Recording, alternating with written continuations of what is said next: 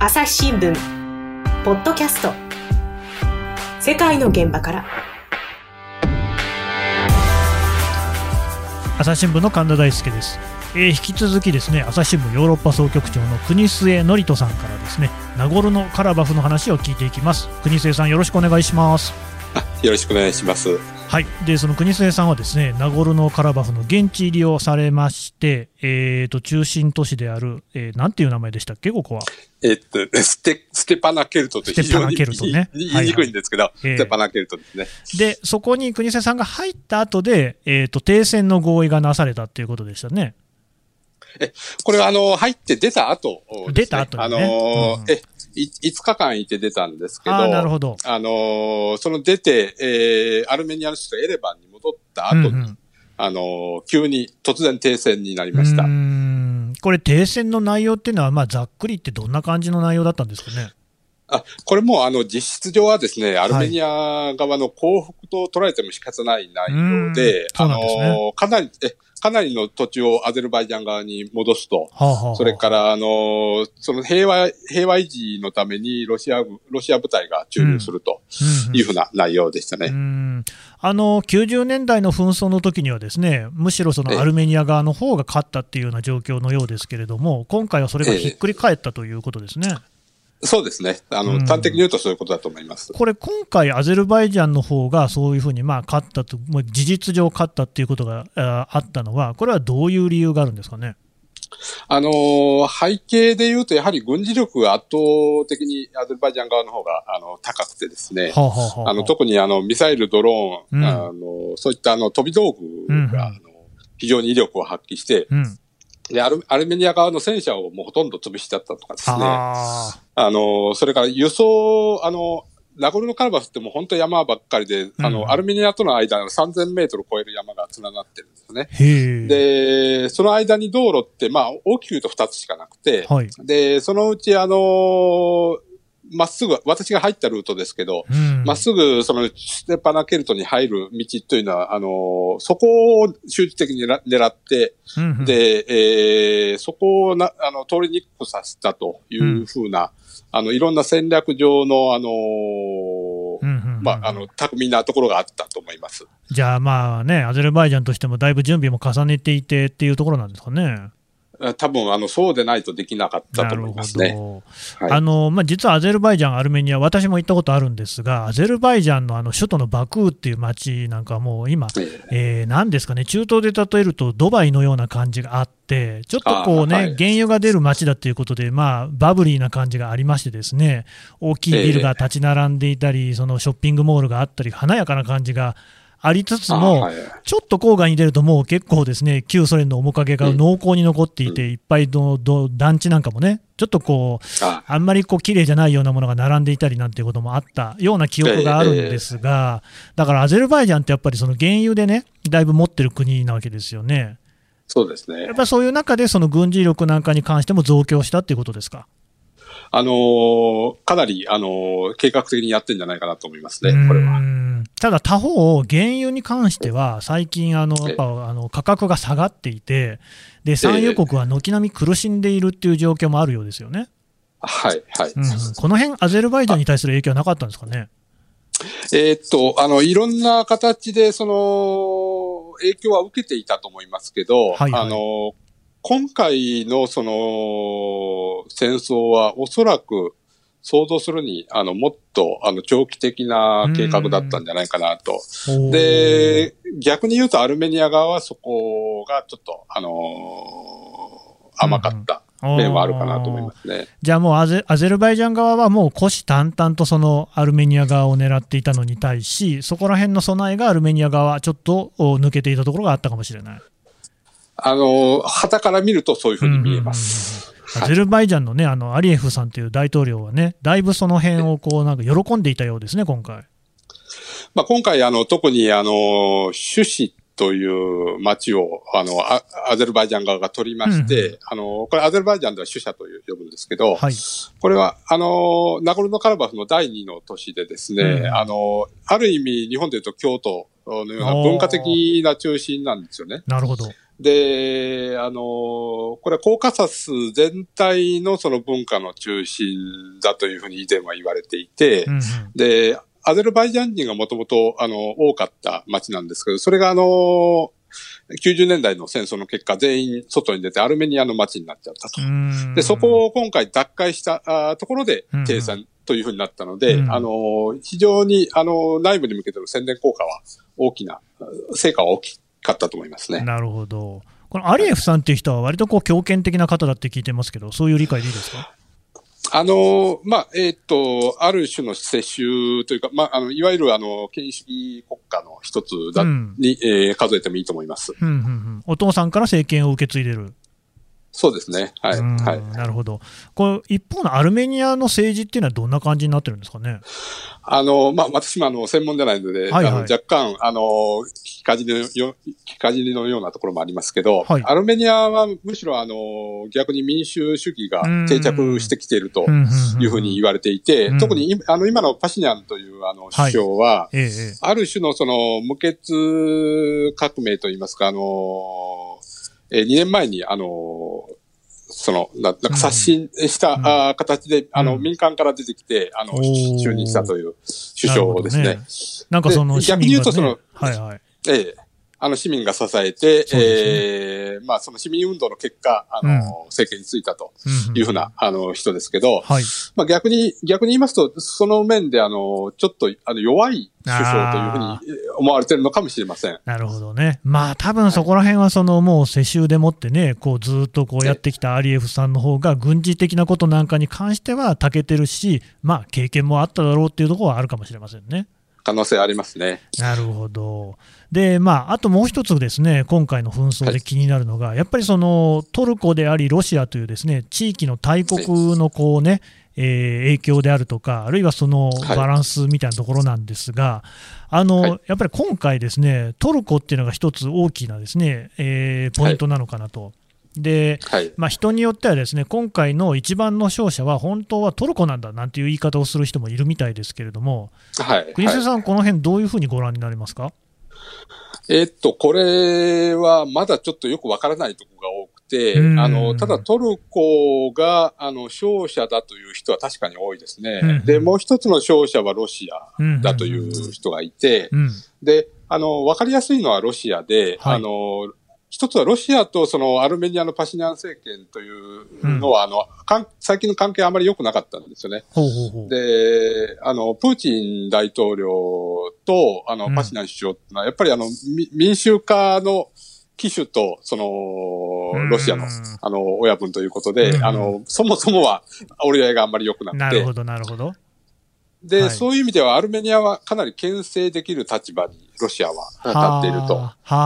それから、あの、平和維持のためにロシア部隊が2000人、あの、駐留することになりましたので、うん、あの、ある意味そのアゼルバイジャン領の中にロシア軍がいて、ロシア部隊がいて、はあはあ、で、睨みを聞かせると。うん。それから、ナゴルノカラバフに入る道はロシアが管理しますので、これは、あの、いざとなったらそこを立って、あの、干上が、引上げ、引上がるようにすることができる。うん、いった、はい、ある意味、あの、戦略的で、えー、考えると、相当いい立場を取ってるわけですよね。要するに今回、そのロシアとしては、アルメニアとアゼルバイジャンの両方に対して睨みを利かせるような、そういうことができたと。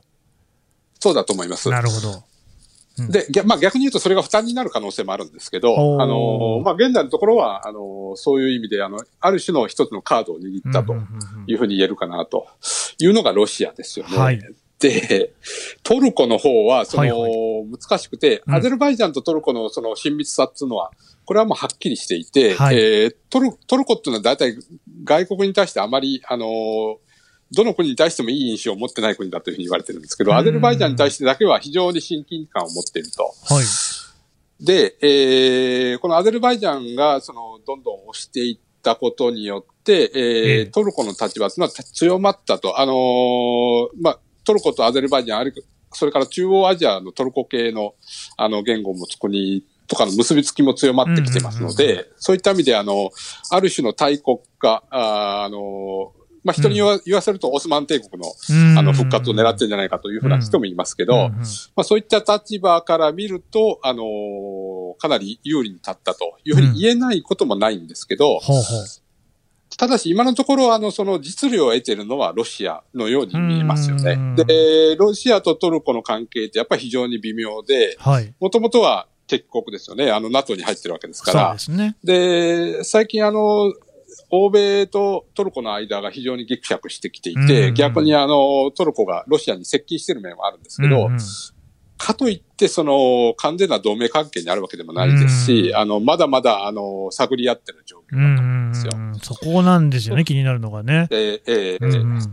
ロシアとトルコの関係ということで言いますと、その、例えばシリアなんかをめぐっては、これもまたちょっと不思議な関係といいますか、ロシアはアサド政権側についていて、トルコは反体制側についているんだけれども、直接的に戦火を交えるようなことになると、その2つの国がですね、ロシアとトルコが、まあなんか融和的な態度を取って、なんとなく矛を収めるっていうようなことがずっと続いてますよね。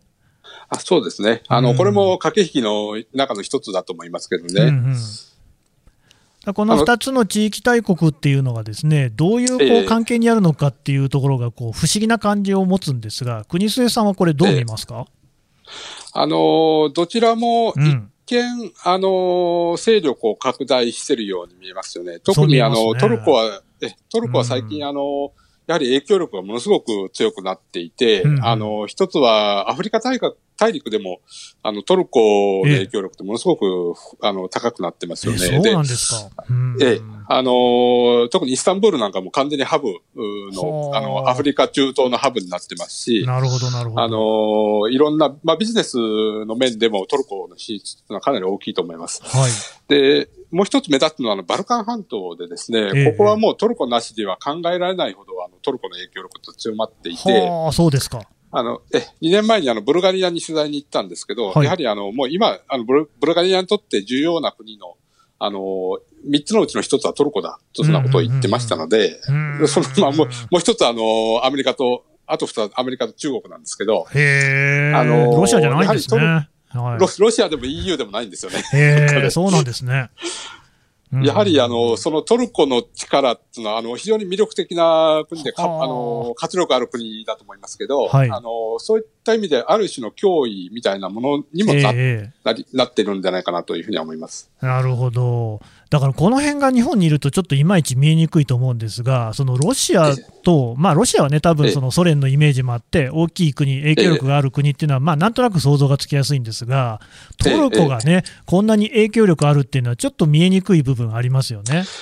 そうですね。あのー、で、これ逆に言うとトルコもロシアも、その、うん、え、あのー国を拡大しているのか、それとも守りに入っているのかよくわかんないところがあって、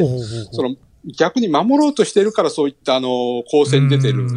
という見方もできるかなとは思います。なるほど、なるほど、なんかね、自衛といったときに、一体どこまでが自衛なのかみたいな、こう議論にも重なりそうですけれども、そうですね、確かにトトルコにしてもロシアにしても、結構、その経済的には苦しいんじゃないかっていうふうに言われてますよね。そうですね。あの、トルコも、うん、あの、通貨がかなり落ちて、ね、トルコリラがね、はい。えー、厳しくなってるとは思うんですけど、うんでロシアに関してもやっぱり原油に依存している部分なんかがあると、こういう状況だと苦しいっていうのもあるでしょうし、そんななんかそのよその国のですね紛争に関わっている暇があるのかなっていう気もするんですが、どうですか、ね、まあ逆に苦,、苦しいからそういうことをする、ロシアは特に、苦しいあのそ,、えー、その、なんか守ろう、自分たちを守るために逆に攻めてるというふうな、あの、印象は持ってますけどね。それは例えば、その国内向けに、こう、なんかこう、これだけやってますよっていうアピールのために使ってるっていう意味ですか？あの、そういう面もあると思います。ただ、そこまで、あの、なん、なんとか統制できてるかどうかっていうのもよくわかわからないですけどね。おそれ、ど、何の統制ですか？えー、っと、そういうふうに計算して、あの、国内を固めるために攻めていくというふうになってるのか、ね、あるいは逆に統制が効かなくて、その、攻めていこうとする勢力に、はい、引っ張られてるのか、そこは、あの、ちょっと、なるほどよくわからない。まあ、そこは軍であったり、その高派の政治家であったりみたいな人たちがやっていることに対して、コントロールが実はできていないのかもしれない。そういう見方もできると思います。あの、いろんな、あの、多分、あの、一枚岩とはちょっと思えないです。なるほど。朝日新聞、ポッドキャスト。世界の現場から。朝日新聞の。質問ドラえもん我が家の朝は質問から始まる。電線にスズメやカラスが止まっても感電しないのはなぜ？身の回りのことから広い世界のことまで。いろんな質問が毎朝新聞の一面に載って君のもとへやってくる。ママなんで？なんでだろうね。さあめくって探して答えを発見。あった。スズメより電線の方が電気を通しやすいからか。毎朝のワクワクが未来を開く。朝日新聞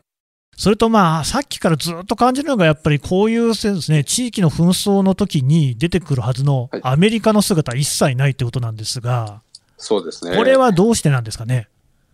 あの、一つは、その、これ狙ってやってんじゃない、やったんじゃないかという人もいるんですけど、まあ、ちょうど大統領選なので、そうですね。あの、アメリカがある種の空白期になると、それを狙って紛争を起こしたんじゃないかというふうな見方もないことはないです。なるほど、なるほど。で、まあ、そもそもあの、アメリカは、あの、国際社会からの関与から非行という傾向は、もうこれトランプ政権以前からありますので、あの、やはり、あの、どんどんこれからも、あの、こうした、あの、傾向は続くと思います。だからこそ、あの、トルコとか、まあ、あるイランとか、うんうん、あの、ロシアとかといった、あの、中規模の勢力が、はい、あの、台頭してくるということになってるんじゃないかなと思います。そうですよね。だから、例えばシリアなんかに関しても同じような構図が見えますよね。そうですね。あのー、まあ、シリアって近いですからね、地理的にも。そうですね。あのー、え、アルメニアとかアゼルバイジャンとか、はい、すぐ隣みたいなところですので、えー、あのやはりこの地域全体がそういったことで、ある種の、あのー、変動期になってるのかなという感じがします。まあ、そのちょうどですね大きな国、地域大国であるところのロシアやトルコ、あるいはイランとかですね、そういった国々の間に挟まれている国っていうのが、そういうその不安定な状況に置かれていて、でなおかつそこにアメリカは不在であると、こういう状況がいろんなところで起きているってことですか？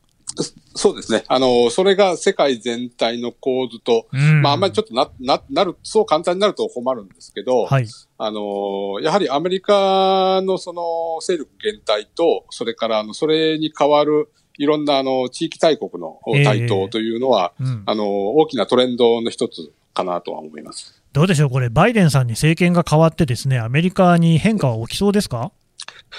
あの、ある意味では変化は起きると思うんですけど、はい、あの、まあ、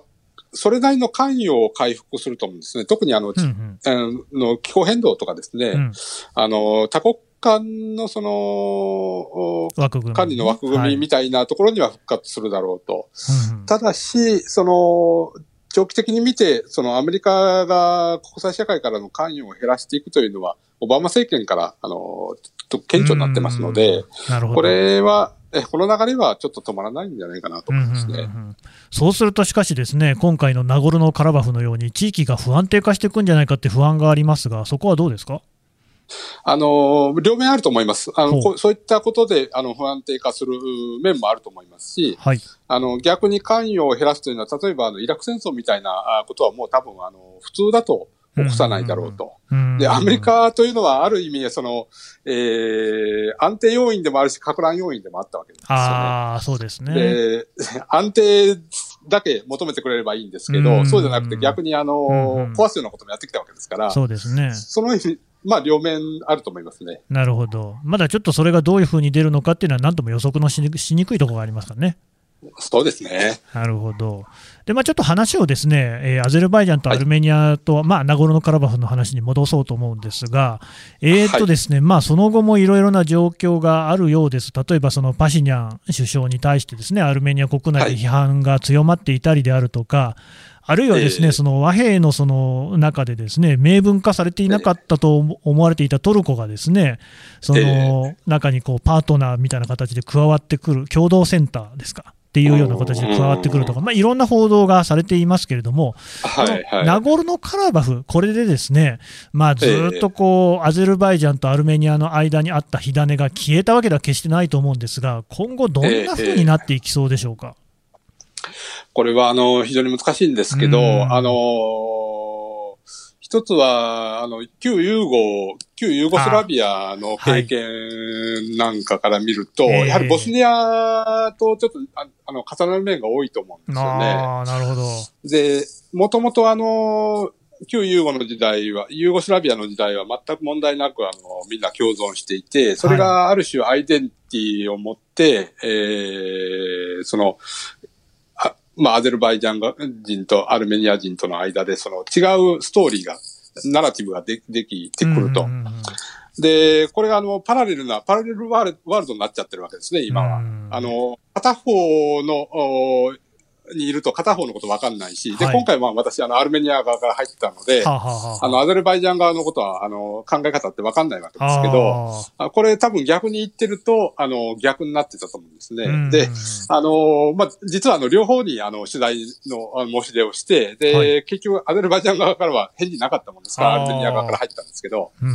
あの、そういったパラレルワードになって、一旦なっちゃうと、戻すのは相当大変だと思います。で、ボスニアがその後も、まあ今も、まだあのー、苦労してますけど、はい、あのー、そういった、あの、10年、20年の単位で、えー、あのー、考える必要があって、しかもそれでも、そうそうは簡単にはいかないだろうな、そんな感じはします。で、まあ今回もその、一つその一緒になったわけではないんですので、まだまだパラレルが続いている状態なので、はい、まずそれを、あの、そ、そこを是正する、あのー、方策というのを取らなきゃいけないんですけど、それはあの、多分ロシアとかトルコとかに任していてもなかなか難しいんじゃないかなと思うんですよね。ほうほうほうで、えー、しかし、あの、これ、もうあの、これまであの EU とか、あの、が噛んで、アメリカとかが絡んで、あの、いろんな、あの、和平の努力をやってきたわけですけど、それがうまくいいかなかった今回の状態になったというふうなことですので、うん、えー、なかなかそう簡単にはこれからも、あのー、和解融和の方向にはいかないんじゃないかなというふうに思ってます。例えばここに EU が入ってくるっていうようなことでもないわけですね。まあ、あの、むしろ今回あの、敗者、負けた、はい、あの、一番の負け組は EU だというふうに言われてますので、あの、やはり、えー、っと、これまであの、調停を何度も試みてきたわけですよね。で、それが、あの、結局実を結ばなかったという、はい、ある意味、その、放置してたというふうに捉えても仕方ないような、あの、のろさできたわけなので、やはり、あのー、ちょっとこれから、特にロシアの部隊が入った後でですね、えー、EU は出かけて、出かけていってもちょっと相手にされないんじゃないかなって感じがしますね。なるほど。国瀬さんね、あと最後にもう一個、あえて聞きますけれども、この問題、はい、日本って何か関係ありますか？あの、まあ、かなり遠い国でですね。どうしてもね。ととというのは、まあ、あの、場所的にもこれアジアの端っこで、そうですね。でヨーロッパから見るとヨーロッパの端っこなわけですね。はい。で、中、中東からも端っこって、まあ、あの、かなり、どっから見ても最果ての地域なわけですよ。なので、あの、なかなか関心を持つというのは難しいんですけど、あの、ここから学ぶことはたくさんあると思うんですね、一つは。で、えー、これあの、世界のその、ある種のパワーゲームのその、現れなわけですから、はい、あの、それ、一つは東アジアってのは、あの、もう一つ、あの、ホットスポットになりかねない、あの、パワーゲームの、場所ですので、そうですね。そういったとこからいろんなあの学ぶべきことはあると思います。で、直接なかなか関係するっていうのは少ないんですけど、はい、あの、それなりに、あの、アゼルバイジャンもアルメニアも日本と全く関係ないわけじゃなくて、うん、えー、それなりにあの、関係持ってるわけですし、えー、そういったところから、あの、少し、えー、日本で何ができるか、まあ、なかなか難しいんですけど、うん、あの、まあ、あの、そういうところを考えるのも一つの、あの、手かなというふうには思いますけど。そうですね。わかりました。どうもありがとうございました。あ、ありがとうございました。朝日新聞ポッドキャスト。世界の現場から。はいというわけで国末のりとヨーロッパ総局長のお話聞いてきました。まあねなかなか遠遠い距離、あのー、遠いね地域の話ではあるかもしれませんけれどもあのー、まずね一つ私から申し上げたいのはトルコの存在感ですね。で今回まあ、というかですねアゼルバイジャンという国って私行った時に驚いたのがですね結構言葉なんかトルコそっくりなんですよ、まあ、ちょっと違うらしいんですけれどもあの使ってる文字も似ています。であのトルコの範囲っていうのが我々はあのトルコって今国のね範囲だけだと思いがちですけれどもあのオスマントルコの時代は強大な国だったわけですよ。世界をね治めるような帝国。さっき国末さんのお話にもありました東欧の国々ですね。ブルガリアとかあちらの方は今でもトルコとほとんど同じような料理のものを食べてますしあとあの東の方だとウイグルの方までね。だから中国の今のね国のところまでずっとトルコなんですよね。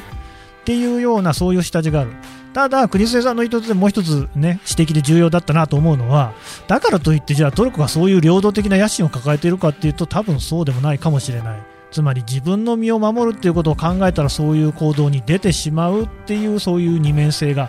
あるんだろうなっていうことなんですよね。でいずれにしましてもですねこういう紛争で今アメリカの影がないっていうのは、えー、すごく我々日本にとってもね日本に住む人間にとっても大事なところでというのはですよ朝鮮半島中国いろいろな問題あるじゃないですか。なんか我々はあの多分困った時には米軍が来てくれるって思ってるんですよね。いや来ないかもしれないですよ。来なくなるかもしれない。その可能性は十分にあるっていうことをナゴルノカラバフって遠いところかもしれないですけれどもちょっと考えた方がいいんじゃないかなって今回改めて思いました。朝日新聞ポッドキャスト朝日新聞の神田大輔がお送りしました。それではまたお会いしましょう。この番組へのご意見ご感想をメールで募集しています。ポッドキャストアット朝日ドットコム。podcast アットマーク朝日ドットコムまでメールでお寄せください。ツイッターでも番組情報を随時紹介しています。アットマーク朝日ポッドキャスト。朝日新聞ポッドキャストで検索してみてください。